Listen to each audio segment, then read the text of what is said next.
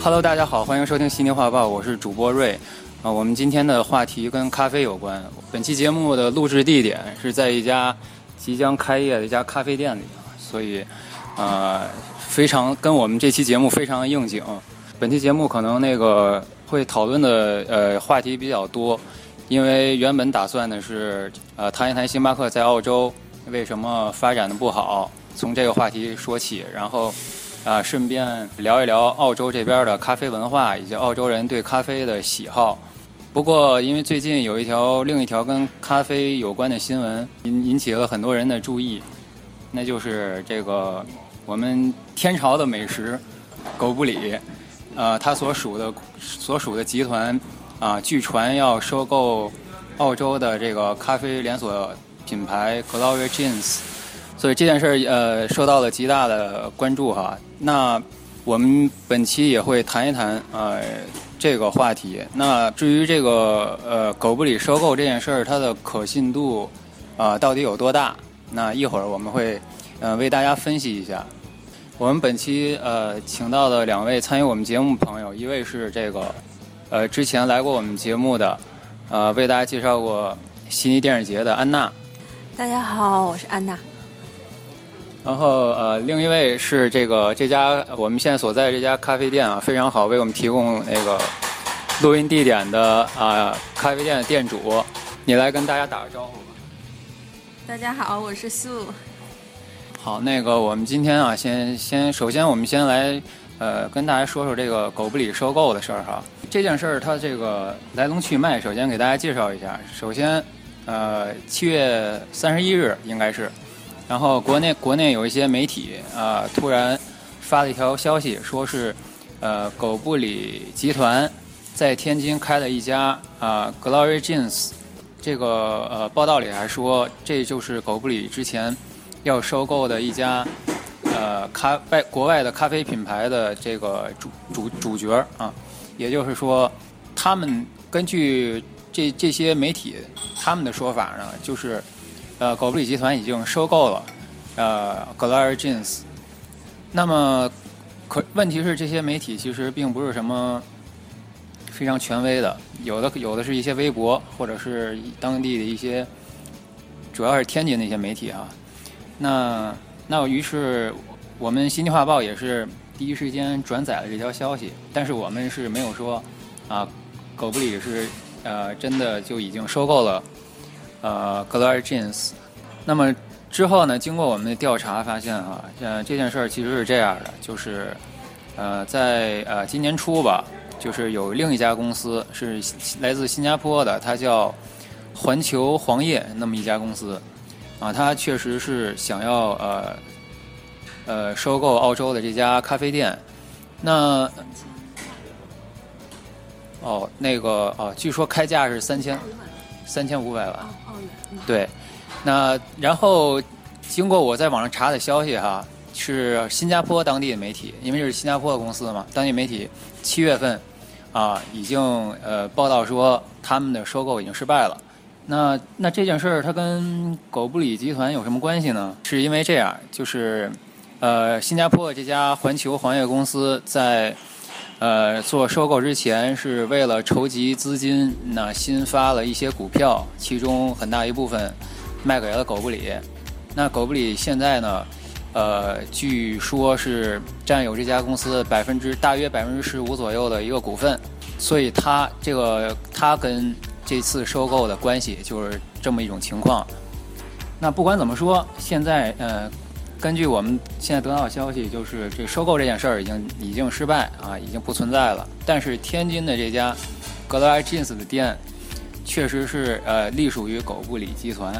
至于至于呃这个他们呃是通过加盟还是参股的方式哈经营的这家店，那这个我们就不得而知了。呃，所以这这件事来龙去脉大概就这么这么一回事儿。那呃。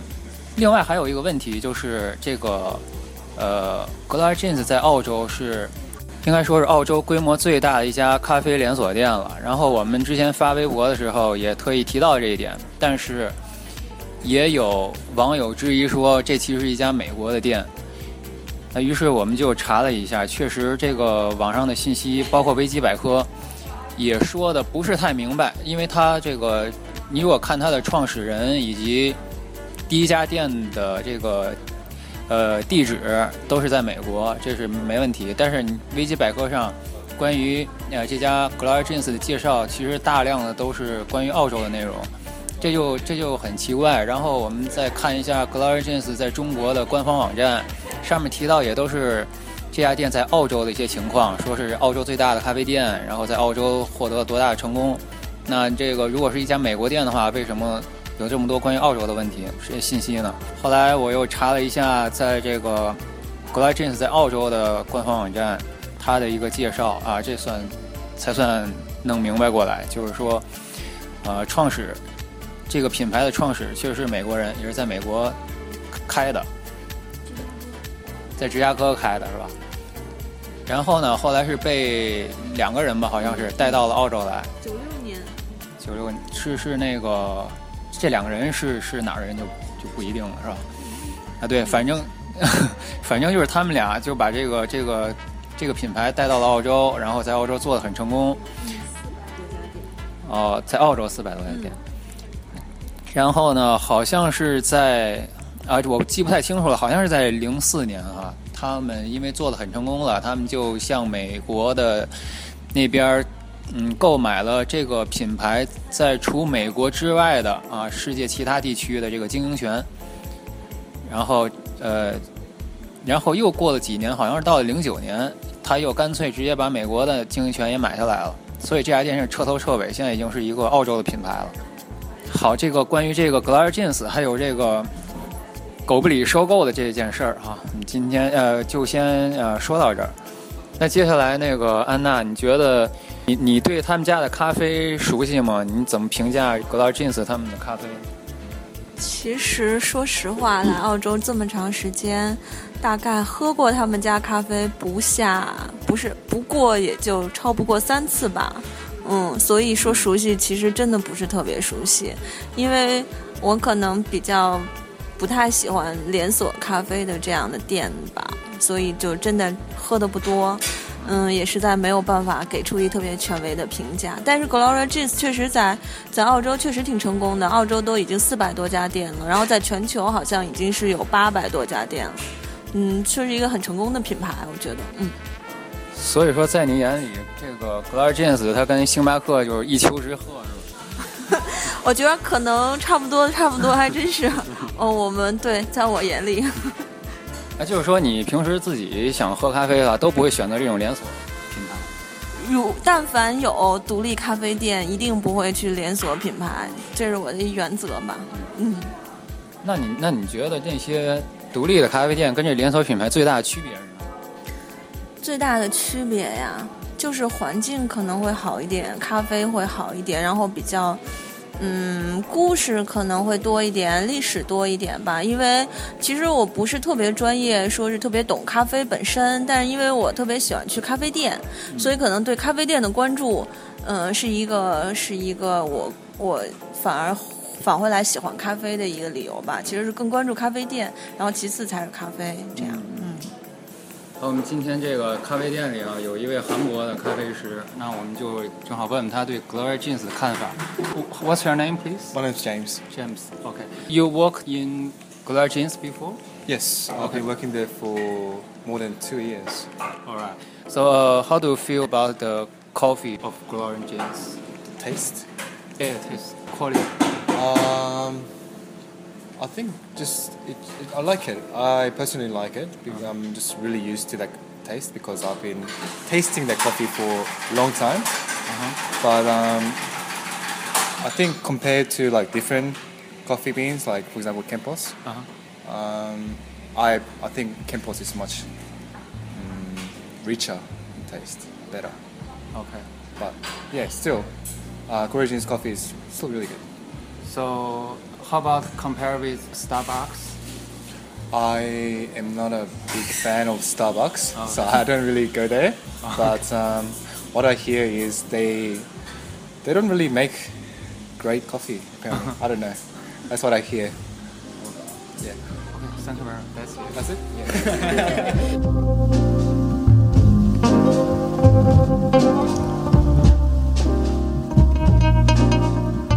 之前在一个电视节目上看到有一个可能比较专业的咖啡品测师，他呢是这么吐槽这个星巴克的，说是这个咖啡做的很，咖啡本身很差，然后加了很多奶很多糖，然后弄得就很就感觉可能就跟饮料一样，不就不像咖啡了。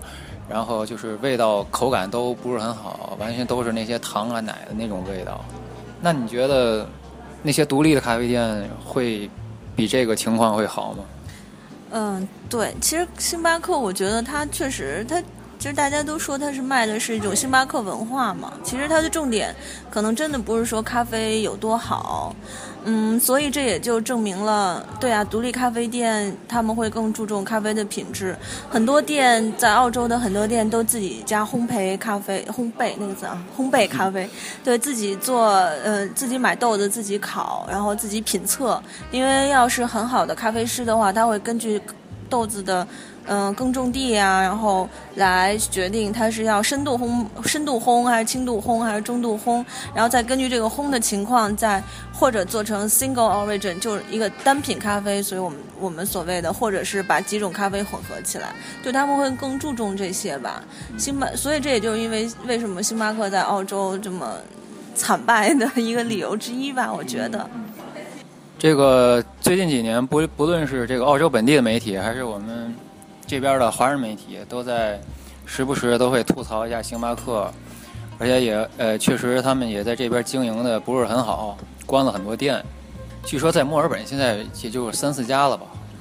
嗯，具体数量还我也不太清楚，因为我也离开墨尔本有几年了。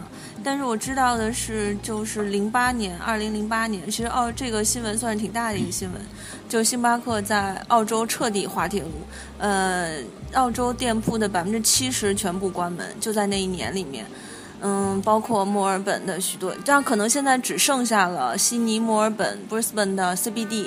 就是最市中心的几家店还在，剩下的，嗯，近郊、远郊区县的店全部都关了，然后南澳的、塔斯马尼亚的店全部都没有了。嗯。不过虽然这样的话，我觉得，呃，星巴克虽然在澳洲店越来越少，但是你看，如果是那个市中心繁华地段，他们比如悉尼 j a r Street 上那那个店，是不是生意也不是很差，是吧？跟其他店应该也不会太明显的区别。你说跟其他咖啡店吗？可能是吧，像 Circularity 那店应该人也还行，但是反正我每次经过都是亚洲脸比较多，而且可能是游客会，游客的比例会更大吧，因为可能确实也是你到一陌生的地方，如果你都不知道情况的话，可能选择星巴克是不会是特别不靠谱的一个 一个选择。反正悉尼、墨尔本这边，他们店是越来越少。但是在澳洲其他地区，比如说我之前在的那个阿德雷德，他们那边最大的一家咖啡连锁店叫 Chibo，啊，这个你们都没听说过对吧？没有。对，外地人都没听说过，但是没关系，他就是当地的啊地头蛇。呃，这个星巴克在那边啊根本就没有空任何的空间。那这个，你看他在澳洲如此的弱势，那安娜你觉得，呃？还有一些什么样的原因导致的这种结果？我觉得首先是澳洲人对咖啡的所谓比较挑剔吧，嗯，其次是因为很奇怪，我不知道为什么星巴克就是它的市场战略有点让人想不明白。比如说，它在墨尔本二零零一年还是二零零零年在墨尔本开的第一家店，居然在 Lygon Street。Cotton，如果要是熟墨尔本一点的话，就是一个所谓的，因为大家都知道墨尔本是澳洲的咖啡之都，然后就是墨尔本，比如说嘲笑墨尔本人嘲笑悉尼人的时候，先说第一句话就我们比你们有文化，第二句话我们比你们有品味，第三句话就我们咖啡比你们强，基本上就是一个墨尔本特别引以为豪的这么一个一个一个一个咖啡。对于他们来说是特别重要的一件事儿，然后这个 Lygon Street 呢，又是在 Cotton 区，就等于是墨尔本咖啡的起源地，就像一圣城一样朝拜的地方。嗯，因为最早是意大利人移民，全部都在呃 l a g o n Street 那边，那边有无数无数的特别特别好的，全墨尔本最好的咖啡店都在那儿。然后呢，星巴克就跑到那儿去开他们的第一家店。我觉得这不就纯粹找死的行为，结果就真的就是嗯一一败涂地。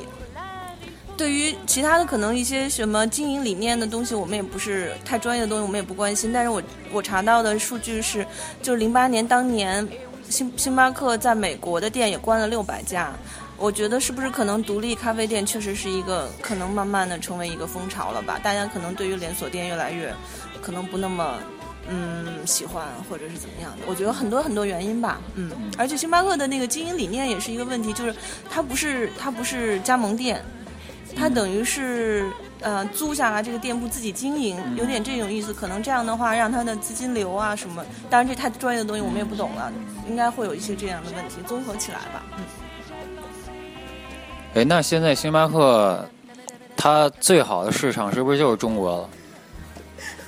可能是，但是也面临好多强劲的对手，比如说 Costa 什么的吧。我记得我这两年回国看到了。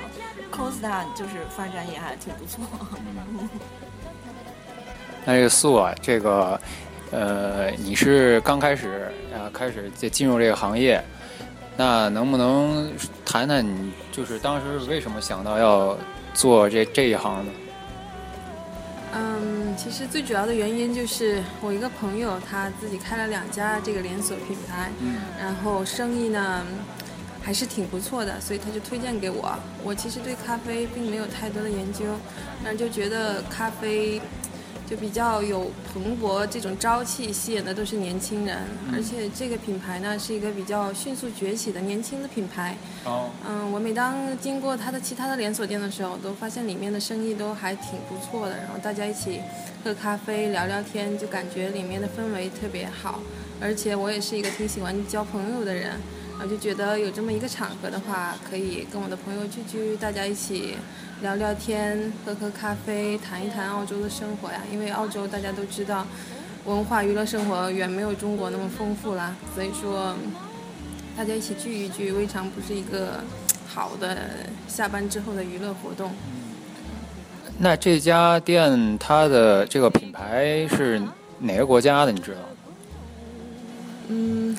这个老板是韩国人，哦，嗯，我想很多迷韩剧的人都应该知道，韩剧里面有很多就这种做咖啡的镜头啊，给那些欧巴做咖啡都很甜蜜的这个样子。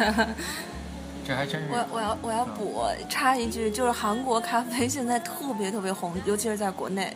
在澳洲其实也挺红的，也也也很多店，就像韩国的几家，在北京就人最多，就进去就你进咖啡店就跟进一个，怎么说呀，火锅店的那种感觉，人山人山人海，人声鼎沸的有几家，比如漫咖啡，如果这两年嗯在北京曾经回过国的朋友应该都知道，发展特别特别的快。韩国的。韩呃嗯韩国的韩国人开的。嗯，也是那种连锁店，就是真的是进去以后，基本上就永远都是，哇，全是人，全是人的那种，嗯，就真的是发展的特别迅速。那这个，那能不能说说，就是你这个接手这家店，它大概一个流程，就是一个，你是你是怎么开始，呃，一步一步的做这个筹备的？简单简单说。嗯。首先就是要跟总部申请啊，看你有没有这个资格。但其实这个门槛并不是很高，因为这是一个连锁品牌嘛。你如果要是不会的话，总部都可以教你如何 set up 这个 business。最主要的环节就是你得找到一个好的位置，因为这个好的位置并不是说你想要哪里就哪里的。所以我们等这个机会也等了一年多，在。悉尼的很多地方都去考察过，甚至昆士兰我们也都去考察过，但是就发现昆士兰好像我们所知道的，他们的房子特别便宜，但其实商场的房租非常的贵，一点不比悉尼少，所以最后觉得与其背井离乡去昆士兰，还不如就在悉尼找一个地方，所以正好一个比较巧合的机会就接了现在这家店。那这家店就是之前也是这个这个名名名下的店对吧？那。那因为刚才看到你们这边很多工作人员都是韩国人，他们是之前就在这做的，然后你就直接继续用他们是吧？他们就是给这个品牌其他的店工作过，是哦，相当于总部派过来的。但是其实我们还有其他对不同的不同的那个民族的，比方说 之前我们这边有日本人呐、中国人呐、还有 Aussie 都有的。嗯那都是总部派的吗？不是，就这几个咖啡师是总部派过来的，哦其他的人我们都可以自己招，己招然后自己培训。对，哦，哎，那你你已经培有经有过这个过程了吗？培训员工这个过程，你已经经过了。培训员工已经经过了，但是培训他们就只是比较初级的，啊做这些 dessert 呀，然后还有其他的 customer service。主要的这个 barista，因为不是一天两天就可以学得会的，所以这个阶段还没有进过。哦，那现在有没有感觉这些员工好不好教，听不听话？这种感受有吗？那肯定有啊。哪哪国员工最不听话？因为我是中国人嘛，所以总觉得还是中国的员工比较能理解你的心意。就其他的员工，可能是文化上还是有一些差别吧，有时候就感觉难以沟通，并不只是语言上面的，语言方面应该没什么太大问题，但是他们心里在想些什么，你很难猜得透。那就是因为听之前听说这个 Aussie 的员工，他就是经常是特别爱请假，然后而且都是特别突然那种。你现在中国的孩子也也一样，对也一样对。其实跟哪个民族、哪个种族都没有关系，就看你这个人是不是有这种 respons responsibility。嗯，我们现在的那个澳洲的员工，澳籍的都是小姑娘、小伙子，都很年轻，十八岁，还有一个小伙子是十六岁，都很好，哦非常有礼貌。嗯，那就是说这个员工这一块儿是不是应该还不算是一个很大的困难？嗯，好的咖啡师并不是很容易找的。嗯，因为是一可是他个店的灵魂。可是那不是总部派的吗？那能差到哪儿去？嗯，这也会有差距。当然有了。啊嗯，好的咖啡师和不好的，就是有经验的人一下就能尝得出来了。呃，刚才你说这家连锁店，呃，在澳洲的生意不错，你是感觉？那他们这个，也就是说，他们这个咖啡的质量啊，他们这个呃味道啊，肯定都有自己的特点，肯定就是已经呃得到市场的认同了。呃，那你觉得就是说，呃，你你可可是你刚才又说这咖啡师这个水平存在差异啊，那你觉得就是，那现在你要面临的这个问题是不是就是要想办法把这咖啡做到就跟他们这个品牌应有的水平，应该达到它应有的那种水平，是不嗯，应有的水平应该是可以达得到，但是谁哦都想做到更好嘛。哦，就是说，比如你如果碰上一个好的咖啡师，他可能就会又提高一个档次，提个就是比平均水平还要高，是吧？对，而且对于咖啡店来讲，呃做 customer service 是非常重要的。据说这边有一个小的咖啡店非常火，经常是有人排队，那是因为里面就是 cash register 那边有一个小姑娘记性记忆力非常好，她就能记住所有客人的名字，就让人感觉这家店很重视你，嗯到这家店里就有一种宾至如归的感觉，所以总是排队。其实并不是说这家咖啡有多么多么的出众，嗯，就是这个对客户服务的技巧是非常重要的。对我我好我也就去过，也就在这旁边。嗯对对韩国也是韩国对，也是韩国的。然后有一姑娘特别美，小伙儿也特别帅。嗯，嗯、去了大概我就去了三四次以后，他们就知道我叫什么，还知道我要喝的咖啡是什么。然后有的时候还在那咖啡杯上画一个小笑脸儿啊，什么 Have a nice day 啊这个，对，就特别可爱，就让你就觉得我，因为我是绕路去，我其实公司楼下有，但是就宁可绕路。也去那家，而、嗯其实咖啡你说有多好吗？其实可能也未必。当然，咖啡师特别重要，就像好多悉尼所谓的人气咖啡店、独立咖啡店，大家很多有的人真的是冲着一来是冲着豆子去的，咖啡豆什么的去，还有咖啡师也是特别重要的，明星咖啡师，或者是每年不是都有那个全球咖啡师大嗯比那种比赛的呃冠军，墨尔本那边就出过好多届的冠军，对。所以这也是墨尔本人特别引以为豪的一件事。我又把话题说回墨尔本了。你刚才想说？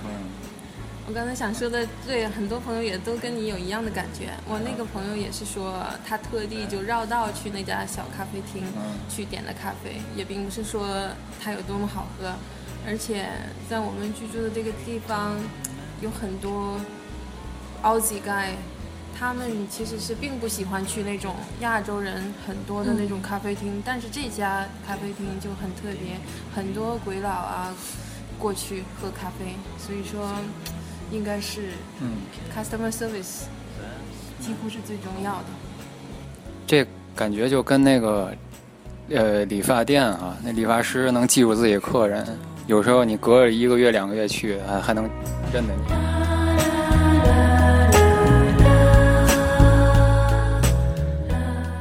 啊，那你刚才说这个咖啡豆，澳洲人也会很挑剔。那能不能说说这个咖啡豆，他们就会一般都会怎么去选择？然后去咖啡店，他们会怎么看这个事儿？呃，当然，其实我也不专业啦，但是比如说有，嗯、像每个城市都会有几个，嗯、口碑很好的，专门自己家做咖啡豆，不叫做咖啡豆，烘焙咖啡豆的品牌，比如像悉尼，可能最有名的应该就是 Campos 了，可能不太懂咖啡的大家也都知道，就比比如说街边上有一家小咖啡馆，如果他把 Campos 的那个小黑板拿出来了。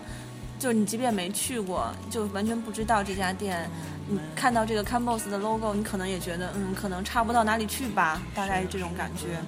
嗯，那那既然这个这么管用，那家家都摆一个牌子出来。他们家，对 呀、你你是你要愿意的话，当然我是不光是这家，其实悉尼和墨尔本有很多家很好很好的咖啡豆品牌，嗯，呃，还有一家。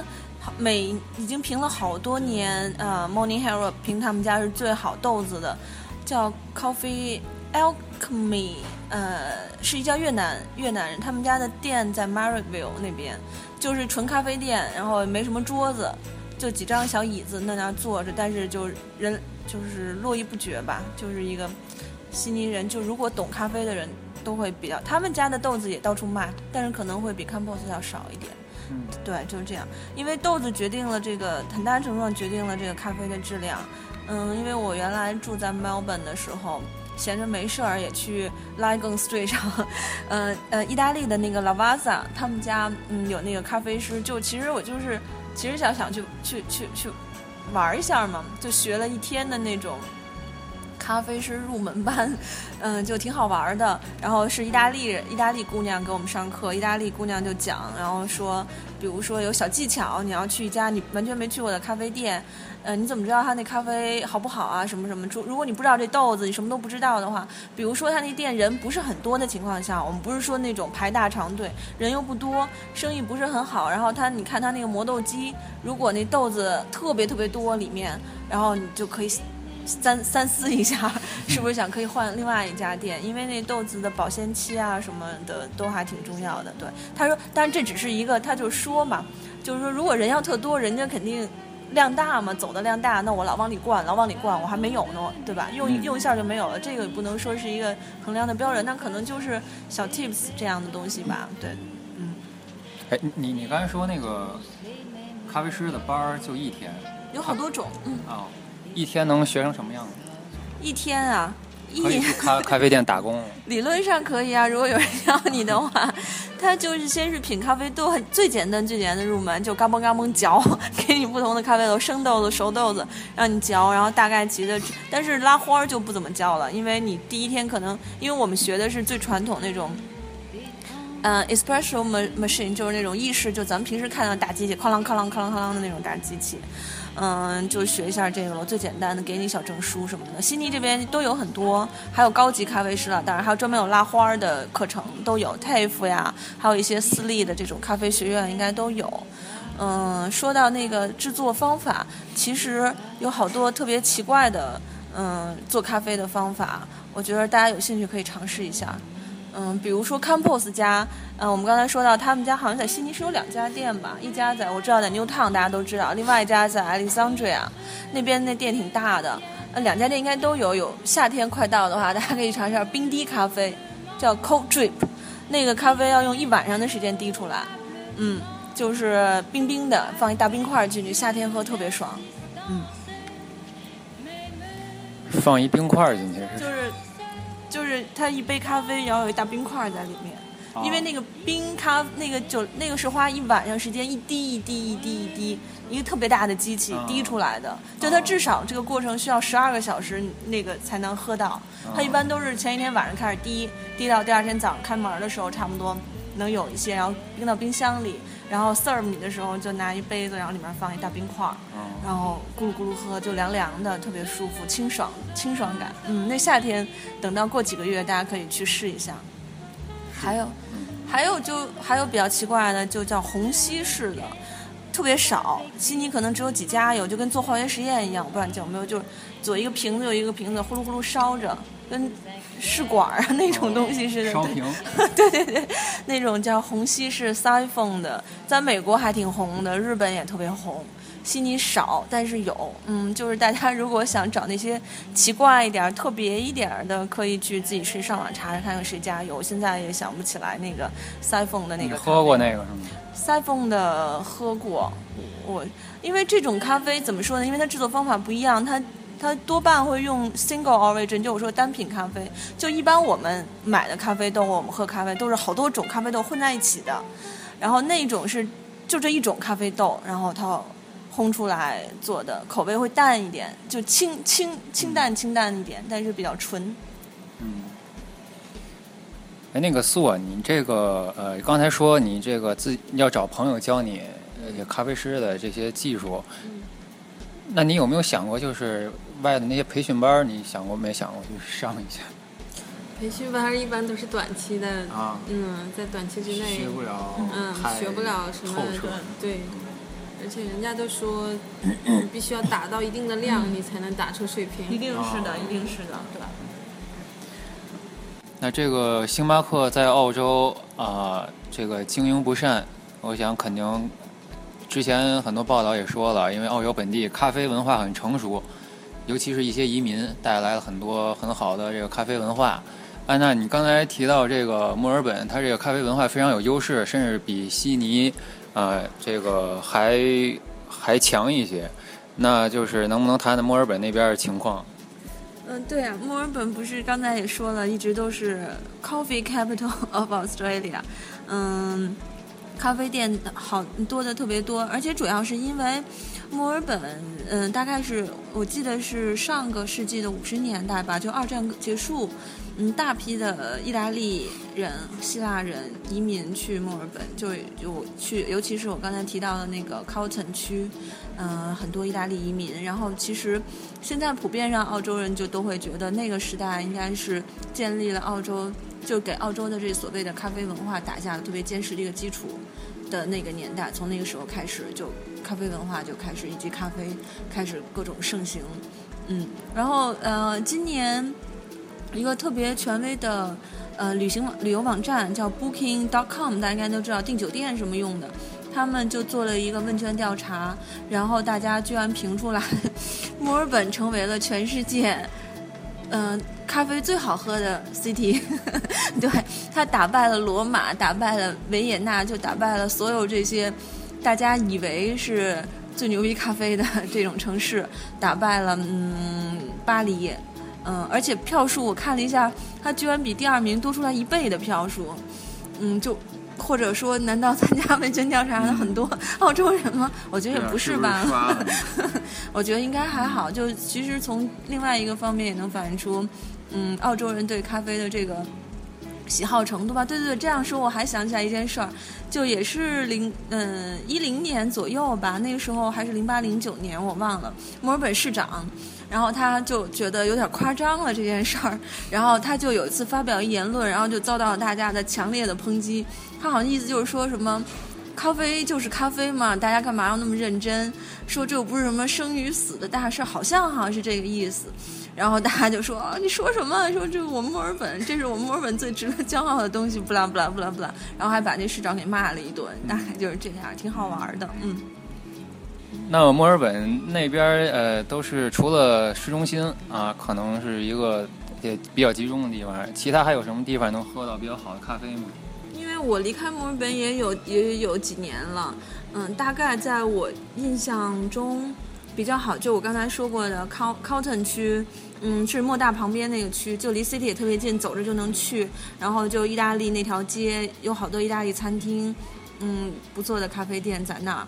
嗯，还有比如说像啊、Brunswick，就是他们挺嬉皮的那么一个区，就像咱们的 Newtown 有点像这个意思，也有也有很多不错的咖啡店，就好咖啡店聚集多的区吧。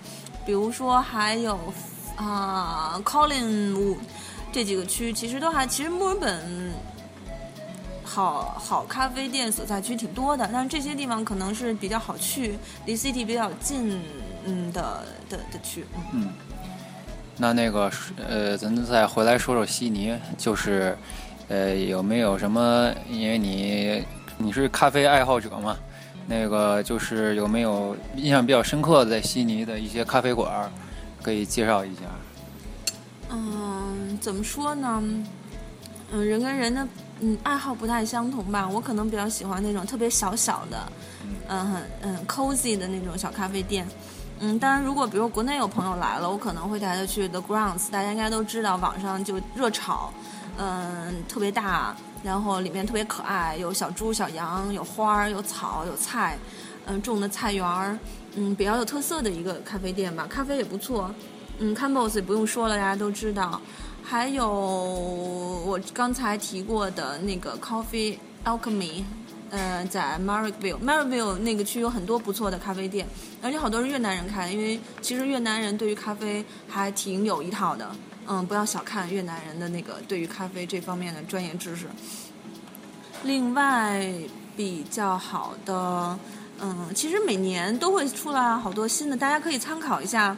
嗯，悉尼本地的一些杂志、生活 lifestyle 的嗯网站或者杂志，比如说 Time Out Sydney，或者是每年嗯 Morning Herald 都会评最佳咖啡店，都会出一本小书。今年的已经出来了，嗯，现在应该还能再去追着买，应该还能买得着。嗯，就大家看一看吧，挺挺多不错的小咖啡店。嗯嗯，澳洲你去过的地方就是墨墨尔本、悉尼。嗯，Go Coast 也去，呃，Brisbane，我在昆士兰也住过一年，嗯，但是那一年就没有什么好咖啡店。嗯然后我们在 Go Coast 住，都不去 Go Coast 咖啡店，都去旁边小村村里面的，嗯、比较口碑好一点的咖啡店喝，这样啊。了解，那就是听说你呃之前还去过几个其他国家，然后要不聊聊那边的情况？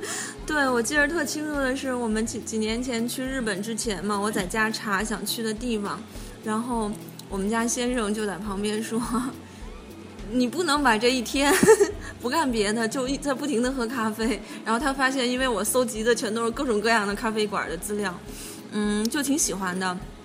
比如去一个地方，就想去一些，可能先上网找找有没有什么奇怪的咖啡馆，嗯，比如说，嗯、大家都知道，就去巴黎的话。文化之都肯定要去，我去了就是，呃，萨特、波伏娃他们经常去的那那几家店，呃，双搜咖啡或者花神、海明威，还有几家就是他们经常会去的，但确实是挺不一样的。就是虽说他们那咖啡又不好喝又贵，就比别的咖啡店可能要贵一倍都不止，我记得好像是七七欧元还是八欧元一杯咖啡吧。嗯，但是你就在那里面就看着，就是你觉得起码我坐过当年萨特坐过的那个 那那个椅子，或者里面还有周恩来，我记得，对对对，在那个呃，他那些椅子都是有历史的。那倒没有，就是你就感觉嘛，就自己意淫一下，对对，然后。还比如说去葡萄牙，去了葡萄牙有一个特别有名的里斯本有一个特别有名的诗人叫佩索阿，嗯，如果大家对文学稍微感兴趣，应该都知道，就专门去了他去的，他经常经常经常去的一家咖啡馆，他们可能每天下班他都会去那儿写写写诗或者是写作，呃，那家咖啡馆其实挺好的，嗯，葡萄牙他们的咖啡馆，哎呦，咖啡馆就吧台，好多人站着喝咖啡。意大利人，我我没去过意大利，但是好像感觉是意大利人都特喜欢站，就 espresso 嘛，哐吃一口进去那种。西班牙也是，就跟在酒吧一样，大家都站在那围着吧台旁边喝咖啡，还挺可爱的。然后另外，日本的咖啡馆也特别好。嗯，去过几个挺不一样的，比如说有一个尼姑庵改改改建的，在山上深山老林里面，然后 就还喝咖啡。费尽周折才找着的。对，它那个，嗯，很好喝的咖啡。嗯，还有，我想一想啊，就还挺不错的吧，就是也算是旅游当中的一些小体验。嗯。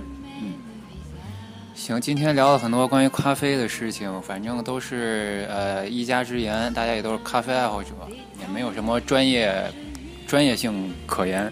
如果有什么这个说的不到的地方啊，大家可欢迎大家多提意见。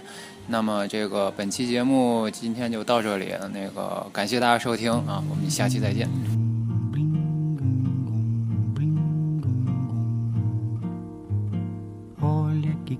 Coisa mais linda, mais cheia de graça.